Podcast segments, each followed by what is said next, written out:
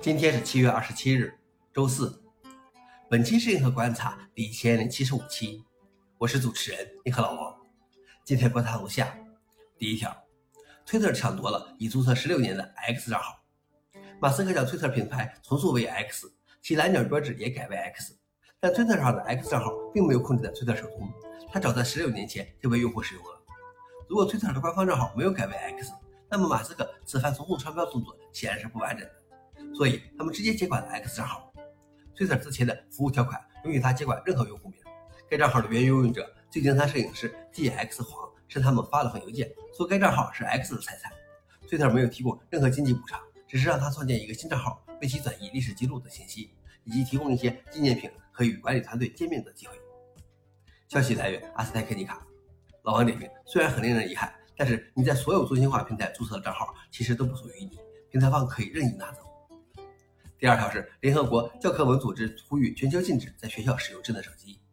联合国教科文组织说，有证据表明过度使用手机与学习成绩下降有关，而且大量的屏幕时间会对儿童的情绪稳定产生负面影响。呼吁禁止使用智能手机，发出了一个明确的信息，即包括人工智能在内的整个数字技术应始终服从于以人为本的教育理念，绝不应该取代与教师面对面的交流。教科文组织警告政策制定者不要不假思索地拥抱数字技术。认为数字技术对学习成果和经济效率的积极影响可能会被夸大，而且并非所有的进步都是进步。可以做的事情并不意味着应该做。消息来源：微报。老王点评：作为一个焦虑的父亲，从未觉得教科文组织的话这么正确过。有一点非常赞同，并非所有变化都是进步。最后一条是偷偷摸摸的 Python 软件包安全修复对谁都没好处。Python 的安全修复通常是通过静默的代码提交实现的，没有相关的 CVE 标识符。这导致不是安全专家的开发人员可能无法识别上游提交的针对的是其代码相关的可利用漏洞，从而没有修复该安全漏洞的紧迫性。有人提出了一种补救措施，建立一个名为 PySizeDB 的安全提交数据库，让 Python 代码的修复对社区更加可见。